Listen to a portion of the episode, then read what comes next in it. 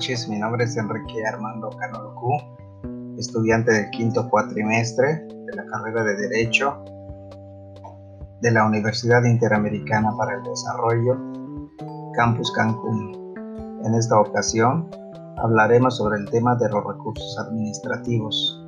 La primera pregunta es ¿cuál es la diferencia entre un recurso y un juicio en materia administrativa?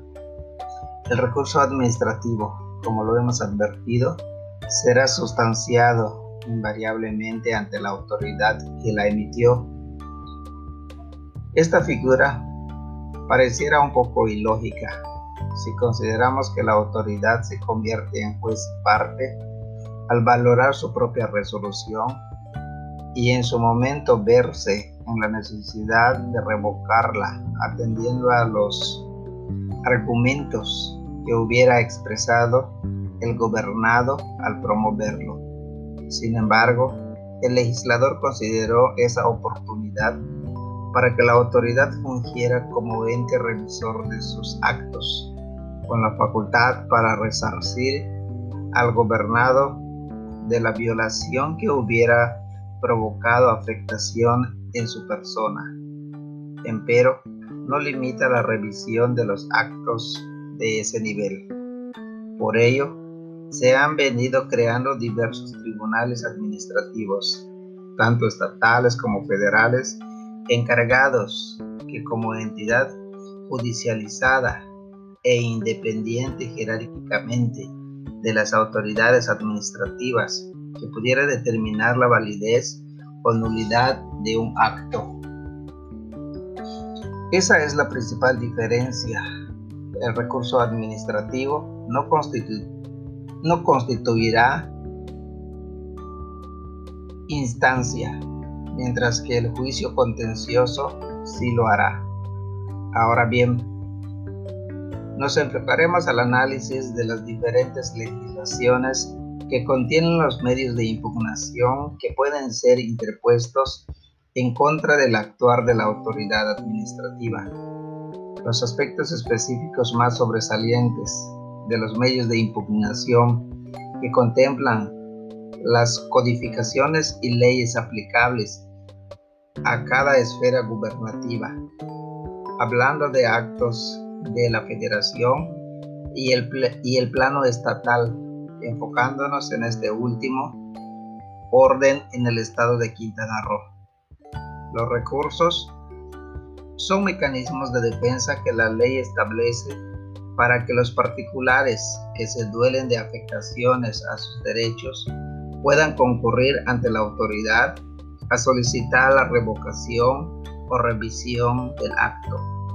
Los recursos podemos clasificarlos en cuanto a su finalidad, encontrando aquellos que, número uno, buscan la revocación del acto. Número 2. Buscan su nulidad. Número 3. Son sustanciados por autoridades federales. Y número 4. Son sustanciados por autoridades locales. Ahora bien, los recursos serán resueltos por la misma autoridad que emite la resolución. Resulta, resultando en la mayoría de los casos operativo para el particular afectado, promoverlo o bien instar al juicio contencioso administrativo que corresponda. Como número uno mencionaremos a la Ley Federal de Procedimiento Administrativo, que considera en su artículo 83 el recurso de revisión, mismo que podrán interponer los interesados afectados por los actos y resoluciones de las autoridades administrativas que pongan al procedimiento administrativo a una instancia o resuelvan un expediente. Número 2. En cuanto a la normativa en cuanto a la normativa estatal y enfocados a la legislación del Estado de Quintana Roo.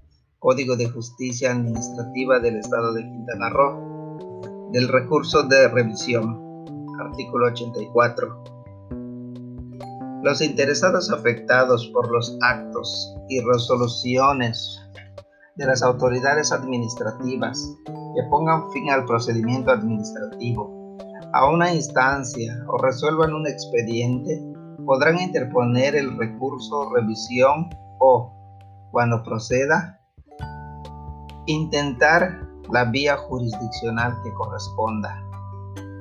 En los casos de actos de autoridad de los órganos descentralizados estatales o municipales, de los servicios que el Estado presta de manera exclusiva a través de dichos organismos y de los contratos que los particulares solo puedan celebrar con aquellos que no se refieren a las materias excluidas de la aplicación de este código. El recurso de revisión previsto en el párrafo anterior también podrá interpretarse en contra de actos y resoluciones que pongan fin al procedimiento administrativo, a una instancia o resuelvan un expediente. Como segundo punto, el artículo número 102 del mismo Código Estatal del Estado de Quintana Roo y dice que son partes en el juicio contencioso administrativo. Número 1. El demandante tendrán ese carácter A, el particular y B, en el caso del juicio de lesividad, la autoridad. Número 2 el demandado tendrán ese carácter. A. La autoridad omisa o la que dicte, ordene ejecute o trate de dar el acto, resolución o actuación de carácter administrativo, fiscal, impugnados o a la que se le atribuye el silencio administrativo y B el particular a quien favorezca el acto cuya modificación o nulidad pida la autoridad administrativa o fiscal. Y letra C, el particular cuando actúe en el carácter de autoridad. En el punto número 3 tenemos en el ámbito federal el Código Fiscal de la Federación que considera en su artículo 116 que la impugnación de actos administrativos dictados en materia fiscal federal a través del recurso de revocación, este procederá contra resoluciones definitivas dictadas por autoridades fiscales federales que contemplen contribuciones, accesorios o aprovechamientos, nieguen la devolución de cantidades que procedan conforme a la ley. Dicten las autoridades aduaneras y cualquier resolución de carácter definitivo que cause agravio al particular en materia fiscal. También procederá contra actos de autoridades fiscales federales que exijan el pago de créditos fiscales cuando se alegue que estos sean extinguidos o que su monto real es inferior a lo exigido, siempre que el cobro en exceso sea imputable a la autoridad ejecutora o se ratificara los recargos, gastos de ejecución o indemnizaciones. Se dicen en el procedimiento administrativo de ejecución cuando se alegue que éste no se ha ajustado a la ley o determine el valor de los bienes embargados o cuando afecten el interés jurídico de terceros. Punto número 4. Por su parte, la ley del Seguro Social, en su artículo 294, considera como medio de impugnación que podrán promover los patrones y demás objetos obligados, así como los asegurados o sus beneficiarios consideren impugnable algún acto definitivo del instituto al recurso de inconformidad.